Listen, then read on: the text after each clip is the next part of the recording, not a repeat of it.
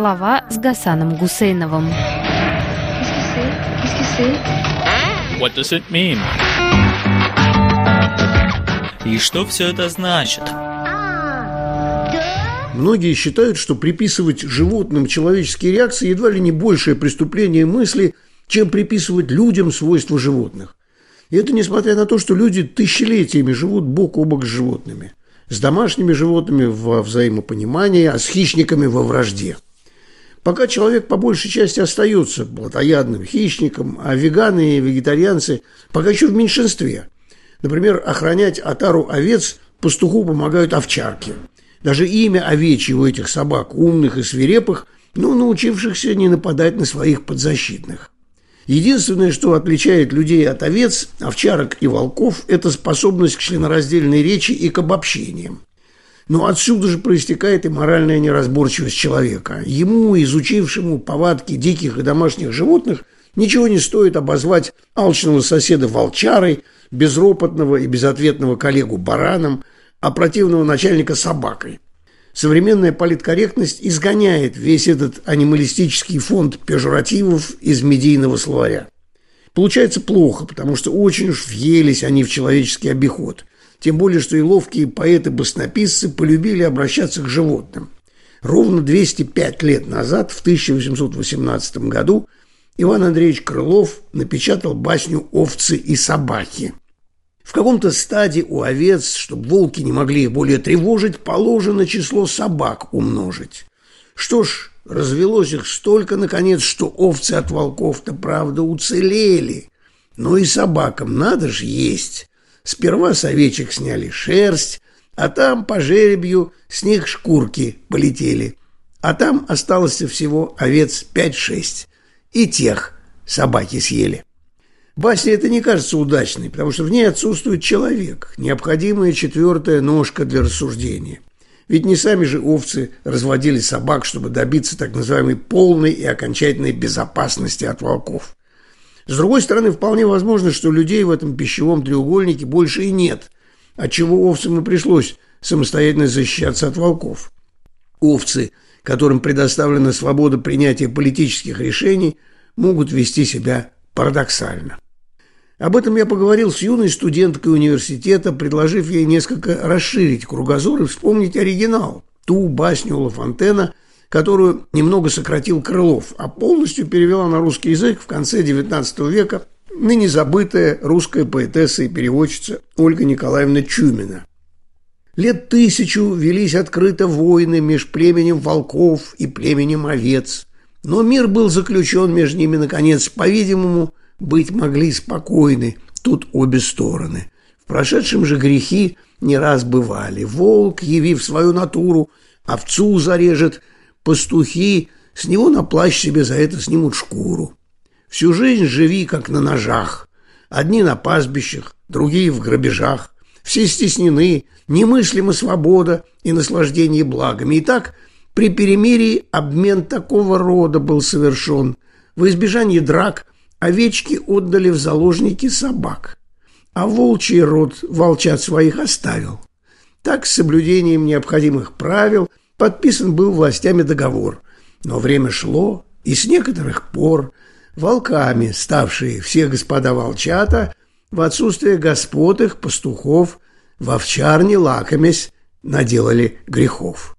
Оттуда лучшие, отборные ягнята безжалостно умерщвлены волками были в лес затем унесены. Грабители своих предупредили вскоре, и те, в ночи войдя к собачьей своре, которая спала, доверие к ним полна, забыв о мирном договоре, зарезали собак во время сна. Не избежала смерти ни одна. Из этого наш вывод ясен, пусть мир есть лучшее из благ, но он бесплоден и опасен, когда без совести и чести враг.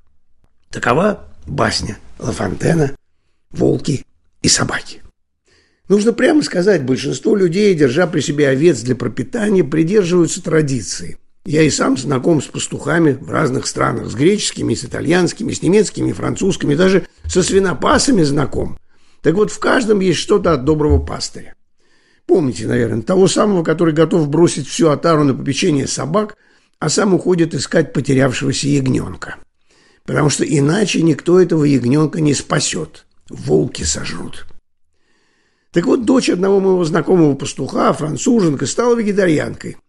Эмпатия – одно из ключевых слов нашего времени. Эмпатия ее была нацелена на овцу. Она знать ничего не желала о том, что в танце вокруг немаленькой отары ее сурового отца участвуют еще и волки и собаки. Положим, отца она могла бы уломать стать на путь вегетарианства, но как быть с овчарками, а уж тем более с волками? Нужно сказать, что собеседница моя давно оставившая родную деревню и ступившая в далеком Париже на университетскую стезю, была на стороне широких народных масс. Роли в социальном квадрате Ла Фонтена распределялись примерно так. Местные народные массы – это овцы. Люди – это наглые политики. Овчарки – их полицейские и жандармы. А волки – воины из далеких стран, которых злые люди держат впроголодь на их родине и не подпускают к тучным лугам, где пасутся покорные отары овец. Понятное дело, что не все отношения в этом квадрате были продуманы до конца, но желанию добиться, наконец, идеального мироустройства, в котором и волки были бы сыты, и овцы целы, мешали только люди и овчарки. К овцелюбию прибавьте еще дух защитницы природы. О, природа! О, естественное состояние мира, в котором нет больше жестокости цирка с его бесчеловечной дрессировкой хищников, в котором внезапно подобревший лев возляжет с зеброй, а серый волк с пушистой овцой. А страшные овчарки, в прошлом те же волки, но ставшие жандармами на службе у отвратительного человека, у белого цисгендерного мужчины. Воистину, философы должны не объяснять этот уродливый мир, а менять его, осознав циничные условности так называемой цивилизации. Без лицемерия людей, только и мечтающих о сохранении своих прав торговать безропотным скотом с другими такими же мясоедами, без вмешательства коварного правящего меньшинства, волки и овцы без труда договорились бы о мирном сосуществовании. Сам Ленин, в конце концов, зачинал и русскую революцию мыслями о Швейцарии, где группа сознательных граждан легко обезоружит какого-нибудь хулигана. Почему-то в России хваленый швейцарский социальный инжиниринг не сработал. Пролилась кровь и людей, и овец, и волков, и собак. Потом эта война перекинулась на Европу, и снова полилась кровь. «Но почему так случилось?» – спросил я. «Ведь все же сходилось в расчетах. И мы же договорились, что между зверятами и ребятами нет непроходимой границы. Мы же условились, что между культурами нет и не должно быть границ. Мы же согласны, что каждый человек вправе принимать все решения о своем собственном теле и о своих собственных мыслях. Мы же знаем как дважды два, что простой человек добр.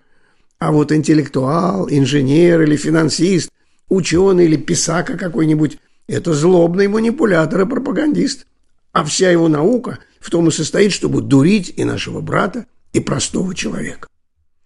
Допустим, мы знаем все это, но что вы скажете о Лафонтене, о применимости его аргументов к текущему моменту? Ссылаться на басни Лафонтена может только реакционер – который не слышит голоса угнетенных народов, который не хочет делиться с волками кормовой базой и сам, поджав хвост, бежит от подлинной жизни будущего века.